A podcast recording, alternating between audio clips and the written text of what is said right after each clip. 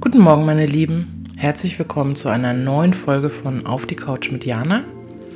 Heute möchte ich mit euch über das Thema Hochsensibilität sprechen. Hat sich die Woche so ergeben, wie sich das oft bei meinen Podcast-Themen so ergibt. Ich nehme die Impulse auf, die mir die Woche geschenkt werden.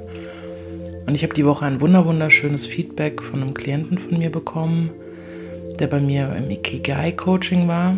Da haben wir auch ganz viele Tore geöffnet, ganz viel rausgefunden. Es war wunderschön, ganz toller Mensch.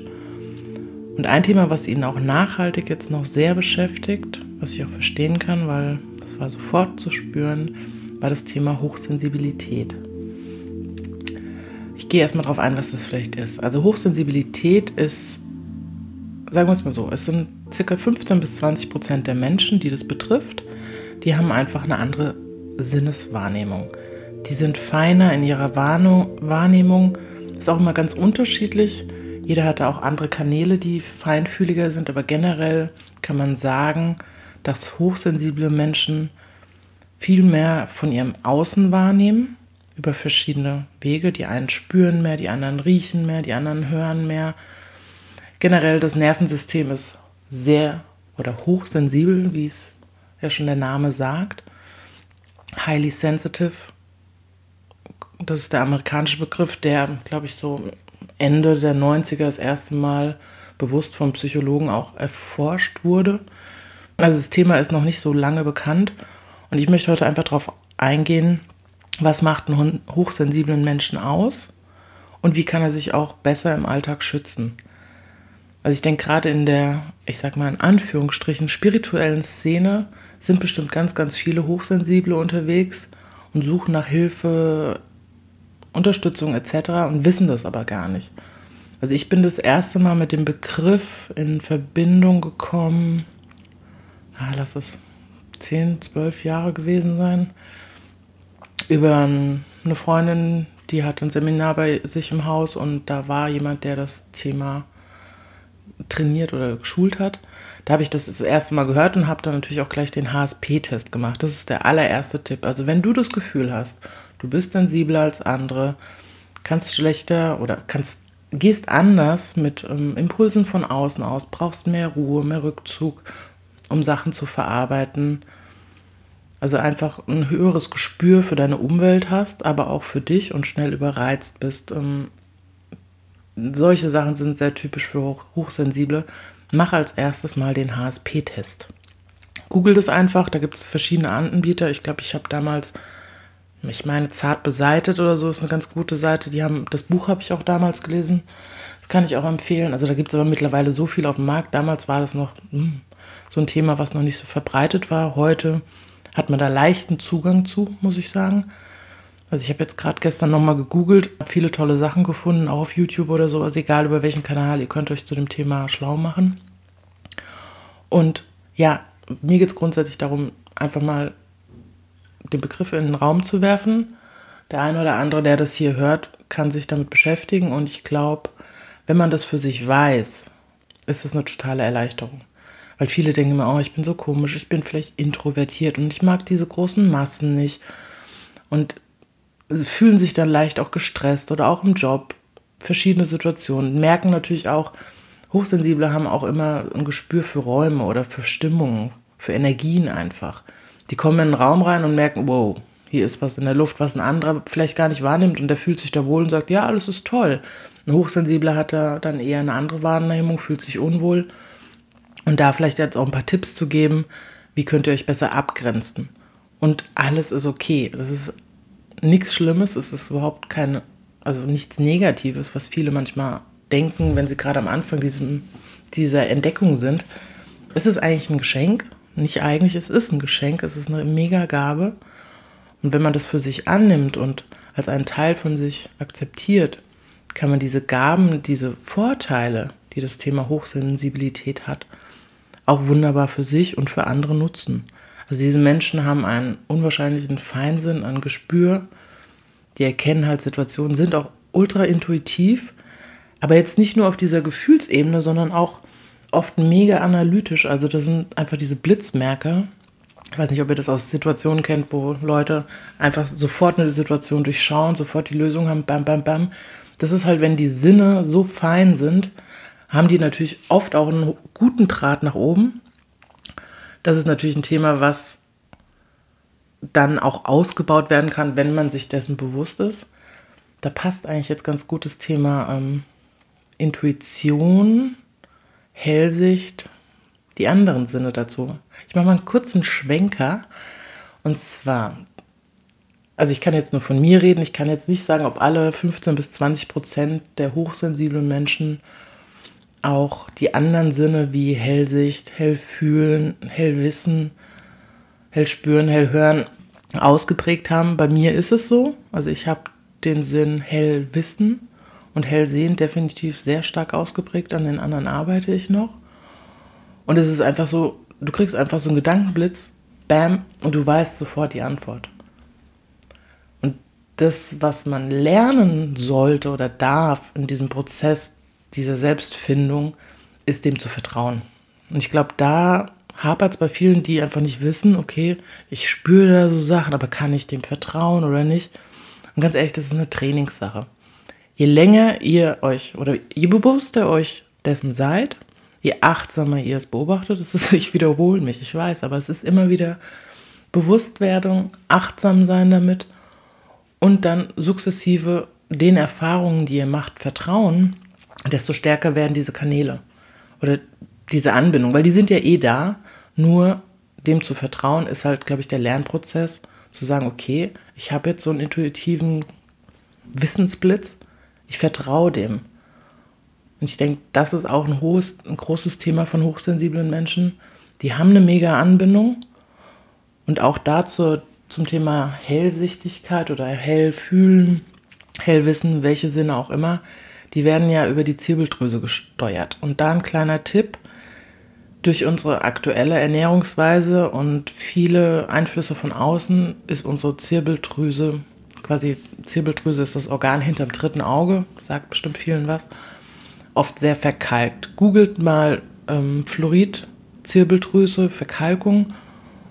Schaut euch das mal an, wenn euch das interessiert. Also die Zirbeldrüse wieder reinzukriegen, ist auch ein mega Thema für diese hochsensiblen Menschen, die damit arbeiten möchten. Außer Frage, das muss ja auch nicht jeder. Wer das nutzen möchte, dieses Geschenk, was er mitbekommen hat, sollte sich auf jeden Fall mit diesem Thema Zirbeldrüse mal auseinandersetzen. Kleiner Impuls. Zur Reinigung generell, kleiner Tipp, Kurkuma ist toll zur Reinigung, wenn die Zirbeldrüse verkalkt ist. Und um sie auch sauber zu halten, ist natürlich Meditieren, diese ganzen Übungen super, um immer wieder im Training zu bleiben. Also Anbindung nach oben. Verwurzelung nie vergessen, bitte und aber auch ähm, die Zufuhr von Fluorid zu reduzieren. Das heißt, achtet drauf, welche Zahnpasta ihr benutzt, welches Mineralwasser. Auch beim Mineralwasser gibt es mega Unterschiede mit dem Fluoridgehalt und ja, das ist ein heißes Thema. Wenn es euch interessiert, googelt Ich will hier jetzt nicht so tief drauf eingehen, sonst heißt es wieder, uh, wen es interessiert, der kann sich mit dem Thema auseinandersetzen. Also, wenn euch die Themen Hellsicht, Hochsensibilität ansprechen, und ihr diese Kanäle ausbauen möchtet, für euch nutzen möchtet, schaut euch einfach mal das Thema drittes Auge, Zirbeldrüse, Fluorid, Kurkuma an. Da könnt ihr ganz eigenverantwortlich euch mit auseinandersetzen und vielleicht habt ihr den einen oder anderen Gedankenblitz. War jetzt ein kleiner Schwenker zurück zur Hochsensibilität. Also, wenn ihr das Gefühl habt, ihr seid hochsensibel, ihr habt eine feinere Wahrnehmung, ihr seid aufmerksamer oder ihr nehmt viel, viel mehr von eurem Umfeld wahr als andere. Macht mal den HSP-Test. Je nachdem, wie ausgeprägt der ist, ist es eine sehr spannende Erkenntnis.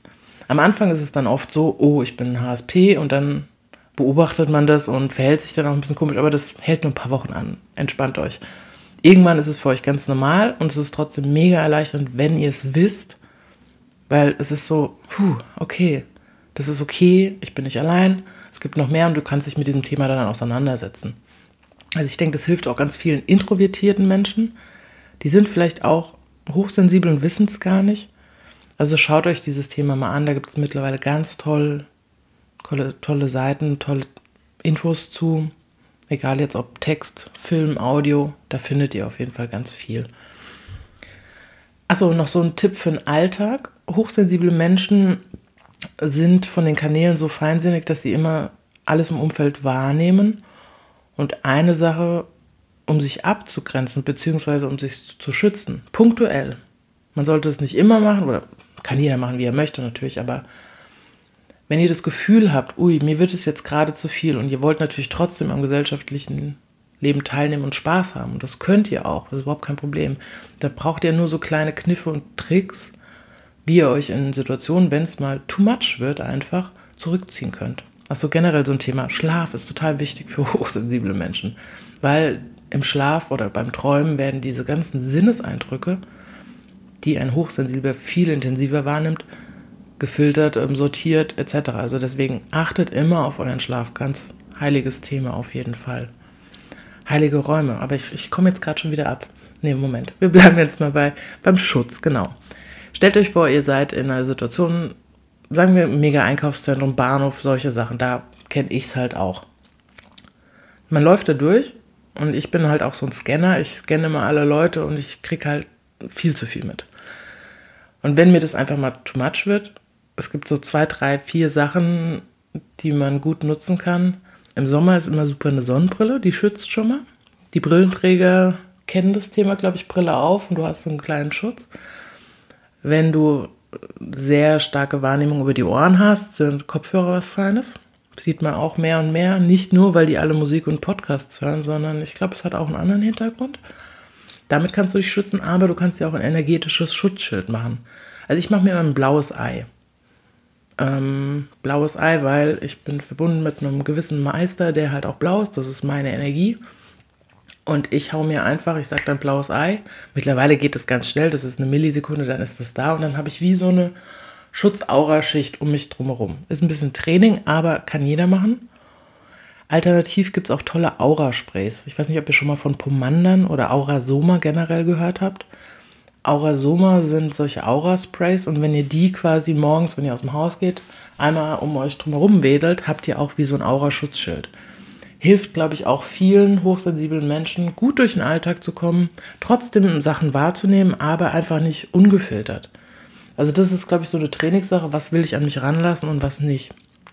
Und in dem Moment, wo es einem bewusst ist, kannst du ganz anders damit umgehen. Und ich glaube, gerade jetzt die neuen Generationen, da laufen einige draußen rum, die haben ganz viel von diesen feinen, schwingenden Energien und wissen es gar nicht und fühlen sich dann vielleicht in der einen oder anderen Situation unwohl und da hilft es.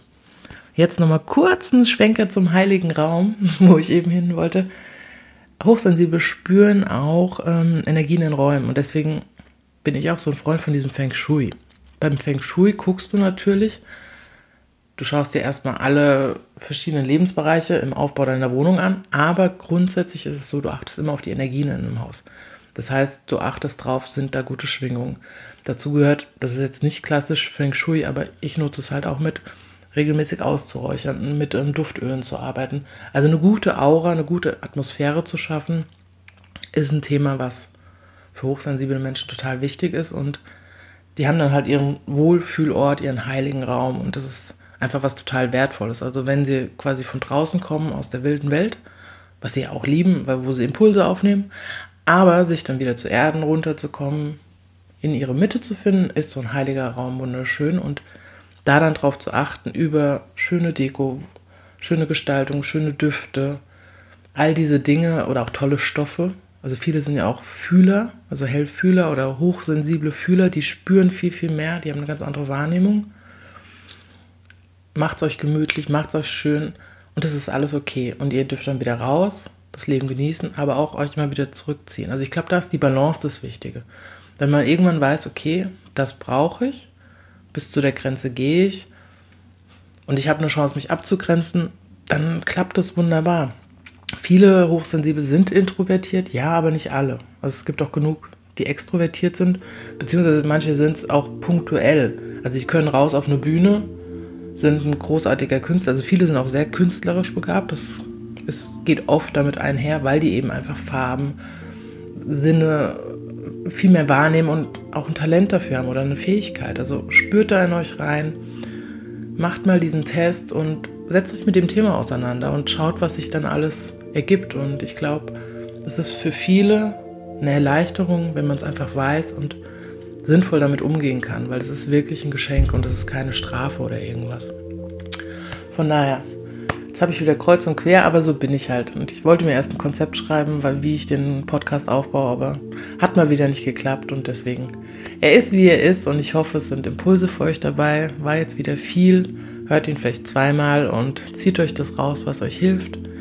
Ansonsten wünsche ich euch jetzt erstmal einen wunderschönen Tag, die Sonne scheint und ja, genießt die schönen Herbsttage. Drück euch. Namaste.